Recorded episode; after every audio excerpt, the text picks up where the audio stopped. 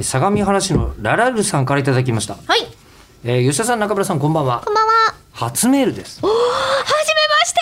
ごい本で当すありがてね、真面目な人だなと思うんですけど、3ヶ月ほどかけて最新回まで追いついたのでメールを書いています。え。いいんだよ。好きな時に。本当に。えーえーなんとなくで聞き始めたのですが、えー3分という短さとお二人の会話の楽しさで気づいたらこのラジオにはまっていました。ありがとうございます。これからも、えー更新を楽しみにしています。えー人生初不相談なので文章がおかしかったり読みづらいところがあったらすいません。いやー、大丈全然大丈夫ですよ。夫。もうちょっと開業されてたらいいなとは、それは正直思ったけど、気にしないで大丈夫。ちょ気になるんですよね。一番今ちょっと思わずね、メール覗き見ちゃって、気にしなくてだい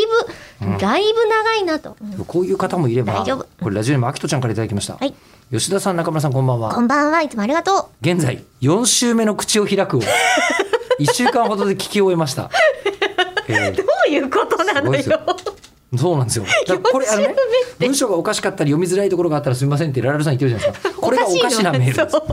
かしいのは君だ。えー、2倍速だとおよそ8時間でこのスピードのやつを2倍速で聞いてるんですよ。えー、8時間で1年分聞けるので便利だなと思いつつそういうことじゃないよね1週目と比べて今回の4週目は2倍速にしてもしっかり聞き取れるんですすでに3回同じ話を聞いているという点は置いておいていや別の意味でスピードランニングじゃないよ、それは。あーもう本当でその理由はえー対象者への関心や好感度が関係しているように思う思いますこれは心理学におけるカクテルパーティー効果に似たようなものなのでしょうか、えーもしポッドキャストがアップデートされ知らんたがな際には3倍速でも聞いてみたいですねっていうことを言っていらっしゃるんですけども心配です、ちょっとねう。ん、いろいろと心配でただまだ4週目ですってことを認識できててよかったすそうだね、うんそうだね、うんもういつの間にかもうそれが空気のように当たり前にうんすぐそこにあだって私たちだったら自分たちで聞きながら、うんこれが何週目なのか分かんなくて毎回初めて聞いてるなみたいな顔しちゃいませんまあ、お互いにね、うんもうぶさっきのあのこうえりこさんの打ち上げ旅行の話とか僕どっかで聞いてる可能性あるなと思ってた、このねええ場じゃなくてね、うん 私も言ほっどた気新しいがす話るはない気がしてどいやでも自分に言ったいや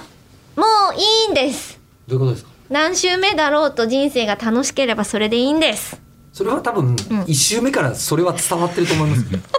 多分細かいことを気にするつもりはないというで4週目だったら4倍伝わるといいなって思ってる4週目4倍伝わる、うん4週目まで聞いたからこそ聞いてみたい話はちょっとありますよね、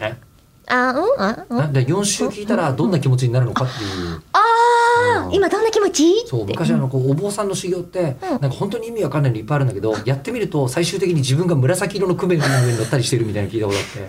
多分修行なんだよねこれね趣味の ぜひ苦行でないことを修行願でいます。楽しそうではありますありがとうございます